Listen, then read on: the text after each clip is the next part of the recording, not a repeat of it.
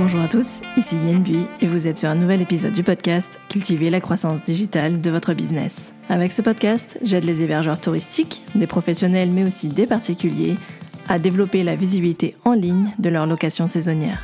Ancienne community manager d'une destination de montagne, j'aide désormais les hébergeurs touristiques, des professionnels mais aussi des particuliers à booster la visibilité en ligne de leur site web et de leurs réseaux sociaux.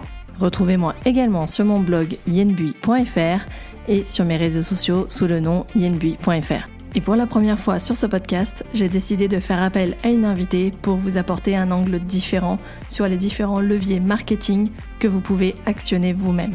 Dans les prochains épisodes, je ferai appel à des influenceurs voyage, des influenceurs trail ou toute autre personnalité dans le monde du tourisme digital. L'objectif pour moi avec ces interviews, c'est de vous apporter des conseils pratiques à mettre en, œuvre, mais aussi de partager les différentes expériences et euh, des conseils toujours plus utiles pour vous.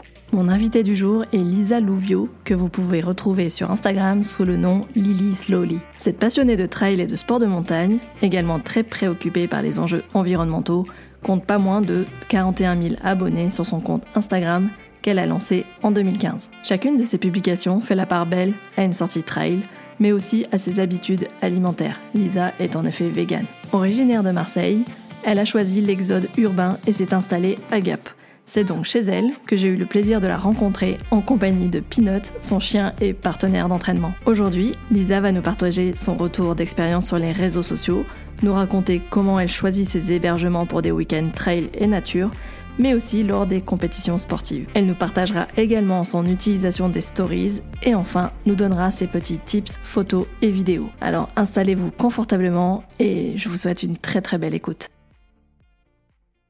Salut Lisa, euh, est-ce que pour commencer tu peux nous raconter ce qui selon toi a fait exploser ton compte Instagram? Alors, euh, ben, mon compte Instagram, je l'ai créé en 2015 et euh, il faut dire qu'à l'époque, l'algorithme n'était pas vraiment le même qu'aujourd'hui. Je ne sais même pas s'il y avait un algorithme et c'était beaucoup plus facile euh, d'avoir une, une, croissance sur son compte de façon organique, on va dire. Et à l'époque, en fait, je venais de commencer le sport et j'avais du mal à... J'avais personne dans mon entourage à qui en parler. Et du coup, ça me servait un petit peu, c'était un petit peu mon journal sportif. Génial. Et du coup, j'interagissais énormément. Bah, je postais sur, euh, sur mes petits entraînements, je m'étais mise à la course à pied et j'interagissais beaucoup aussi. Euh, j'allais beaucoup sur les comptes qui m'intéressaient, je likais, je commentais.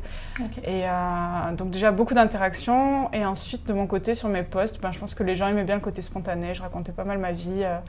et, j'ai eu une progression aussi dans le sport assez rapide. Donc, je pense que c'est ce qui a plu. ensuite, ben, du coup, 2015, ça remonte un peu. Mon compte, il a quand même pas mal évolué et euh, l'algorithme d'Instagram aussi. et du coup, je dirais que voilà, je, suis arrivée à un pic peut-être en 2018. Aujourd'hui, je suis plus dans un maintien d'une communauté qui a elle aussi un petit peu évolué avec le temps parce que j'ai euh, mes sujets de prédilection ont évolué. Je parle aujourd'hui pas uniquement de trail, mais aussi euh, d'écologie, de questionnement sur la montagne en général, de mon alimentation qui est végétalienne, bref, de tout un tas de choses. Et voilà. Est-ce que tu peux aussi nous décrire ton utilisation des stories au quotidien et surtout comment tu prépares tes publications si jamais tu les prépares? Alors pour les stories, euh, c'est euh, plutôt spontané. Euh, quand c'est vraiment dans, ma vie quotidienne, bah, c'est des fois il y a un petit instant que je vais trouver marrant ou un truc sur lequel je vais avoir envie de m'exprimer, une lecture, je lis beaucoup, donc je viens de terminer un livre, bah, je vais partager mon avis. Après, quand je pars en montagne, je les fais pas en direct, je préfère prendre une dizaine de photos et vidéos. J'en prends souvent un peu plus que ce qu'il me faut. Mais voilà, je capture des petits instants. Quand j'ai envie d'ailleurs, hein, il y a des sorties où j'ai juste pas envie de sortir mon mhm. téléphone. Mais euh, quand j'ai envie de partager ce, moment ou cet itinéraire parce que je trouve ça euh, intéressant, bah, je prends une dizaine de photos et vidéos. Et une fois rentrée chez moi tranquillement, euh, je rajoute, voilà, je trie, je rajoute un petit texte.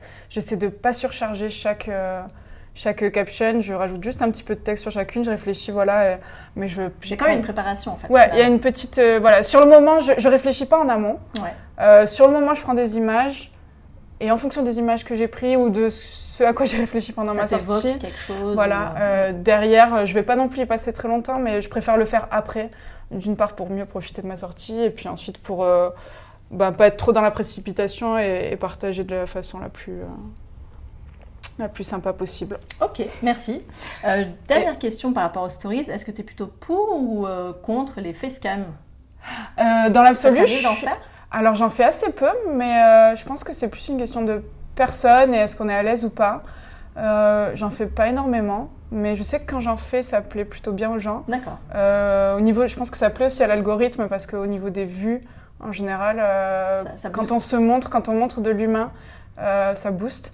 Et, euh, et moi-même en tant que bah, spectatrice, enfin voilà, en tant qu'utilisatrice, je trouve ça assez cool. Ok, d'accord. Alors j'ai vu que tu avais publié quelques réels récemment. Est-ce que c'est un format que tu souhaites développer?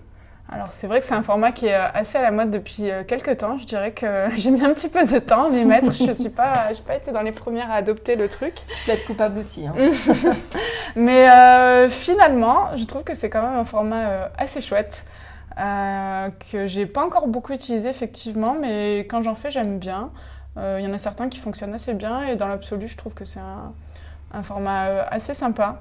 Est-ce que c'est pareil Tu fais comme History, c'est-à-dire que tu fais pas mal de captations de photos et vidéos et le soir tu fais ton montage? Oui, euh, alors ça dépend. Des fois, c'est, je me dis, j'ai envie, je vais faire un réel et je, je, du coup, je, voilà, je fais pas mal de photos, vidéos et ensuite je fais le montage. Ou parfois, j'ai des vidéos dans mon téléphone et je me dis, ah tiens, ça pourrait en faire ça- un contenu. D'accord. Voilà, euh, j'en suis là pour l'instant, mais euh, je trouve que mes contenus sont pas hyper quali là-dessus, donc je suis peut-être pas la meilleure référence, mais je pense que c'est un format intéressant. Ok. Et tu fais ton, ton, ton réel à partir de, de, de l'outil Instagram euh, natif? Oui, oui, oui, je m'embête pas ouais. pour l'instant, voilà. Ok. Ok, ça marche. Parlons maintenant des hébergements touristiques. Quels sont les types d'hébergements qui te séduisent le plus?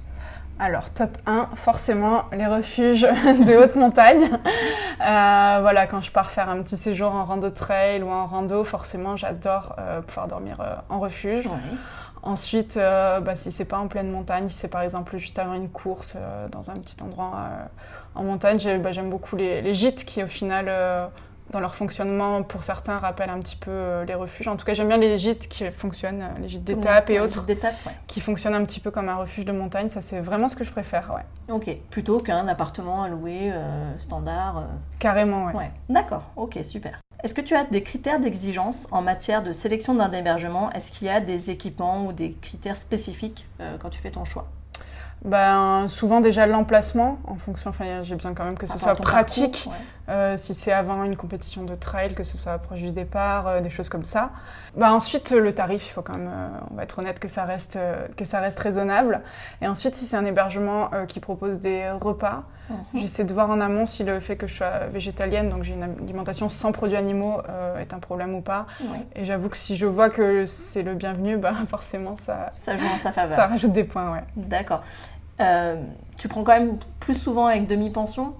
Que, que, que, que nu Euh, quand je dors en... quand c'est sur un, un trail ou autre à étape, enfin euh, quand une rando trail ou autre à étape, oui j'aime bien la demi-pension parce que ça me permet de partir le plus légère Ouais. possible. Ouais, ouais.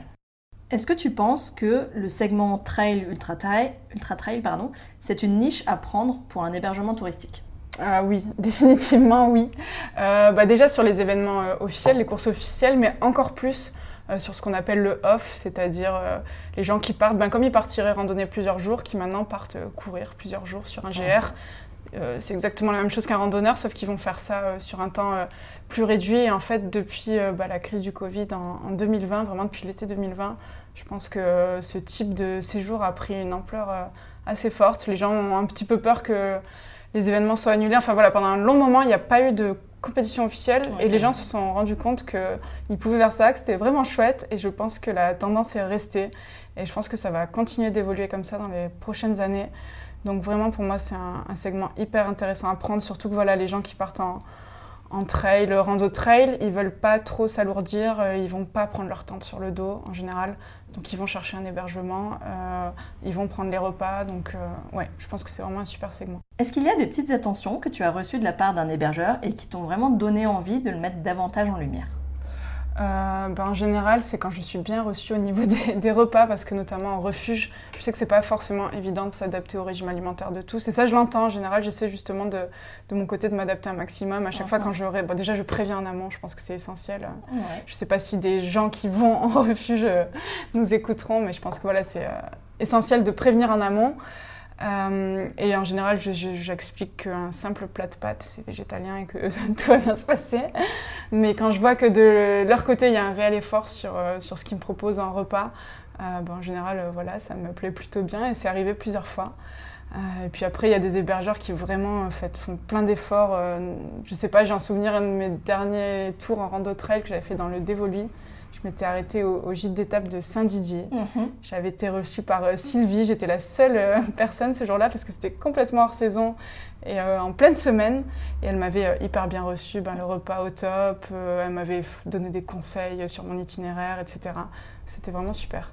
D'accord. Et du coup, tu l'as mise en lumière? Oui, bien sûr. Euh, oui, oui, c'était totalement spontané. Hein. J'étais absolument pas invitée ou autre.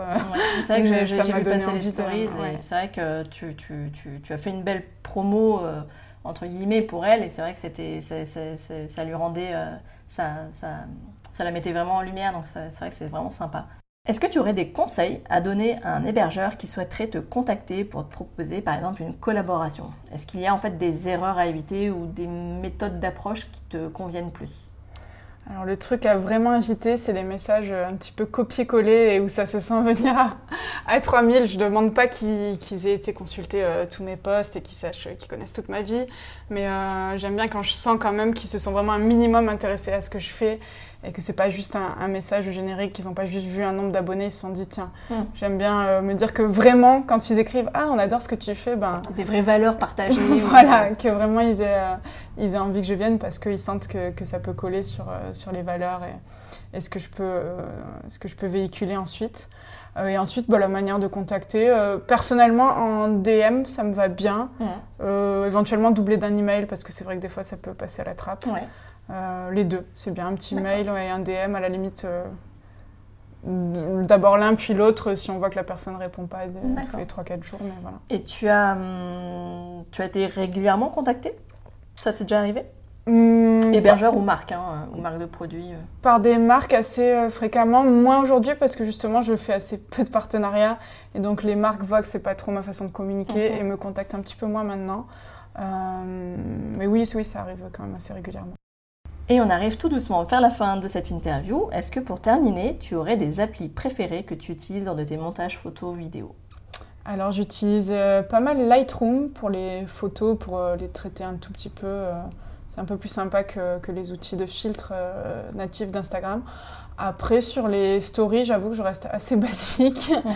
que j'aime pas y passer trop de temps, donc j'utilise les outils proposés par Insta qui sont ils sont ce qu'ils sont. Hein. C'est limité, franchement, si on veut faire un truc hyper quali, euh, il y a mieux. Mais ça permet quand même de faire certaines choses. Et voilà, j'ai tendance à me contenter de ça pour les stories. Tu utilises aussi euh, sur ton téléphone directement des, euh, des outils de, de, modification de photos et vidéos ou pas? Tu les retraites aussi depuis ton téléphone? En général, oui, je fais toujours tout depuis mon téléphone. Et ouais, non, finalement, à part Lightroom, j'utilise pas grand-chose. D'accord, donc l'appli Lightroom pour mobile. Voilà, c'est ça. D'accord. Je vois que tu es de la team Apple toi aussi oh, J'ai honte. Hein. Franchement, j'assume pas, mais euh, malheureusement. Moi, j'assume totalement. Moi, j'assume pas du tout parce que voilà. mais oui, j'ai un Apple. Apple pour les ben, photos J'avoue que pour les photos, l'interface euh, par rapport aux, applis sur les réseaux sociaux, c'est quand il n'y a pas photo en termes de fluidité. Ouais, et puis euh, et puis il y a beaucoup plus d'applis finalement qui sont présentes sur l'App Store que. Ouais.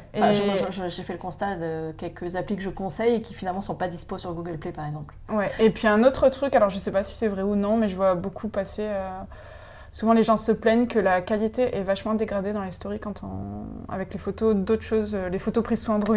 D'accord. Euh, Insta dégrade la qualité de la photo alors qu'elles vont être plus optimisées euh, avec un, iPhone. Je sais pas si c'est vrai ou non. D'accord. bah, moi, je, ne pourrais pas te dire parce que j'utilise aussi. Mais apparemment, mieux vaut publier des photos qui ont été prises avec un iPhone. D'accord. Ok. Bon bah bon à savoir. bah, merci en tout cas, Lisa, pour pour ton temps, pour tes, tes petits conseils et puis et puis d'avoir fait aussi la lumière sur des gîtes, des gîtes d'étape notamment, parce que pas beaucoup de monde doivent faire la différence entre un gîte rural et un gîte d'étape. Donc le gîte d'étape, vraiment pour rappel, c'est le, l'équivalent d'un refuge en vallée en fait. Hein. Exactement. On peut retrouver, c'est l'ambiance en tout cas du refuge, donc ambiance dortoir et, euh, et, sanitaire partagé. Tout à fait. Euh, bah écoute, merci encore. Et donc, euh, n'oubliez pas de retrouver Lisa sur son compte Instagram, lilyslowly, mais je le mettrai dans les notes de l'épisode dans tous les cas. Merci. Merci encore à toi. Et voilà pour ce premier épisode au format interview. J'espère qu'il vous a plu et si c'est le cas, n'hésitez pas à me laisser une note ou un commentaire sur la plateforme d'écoute de votre choix, notamment Apple Podcast et Spotify. En attendant, je vous souhaite une très belle journée et je vous donne rendez-vous la semaine prochaine. Allez, ciao ciao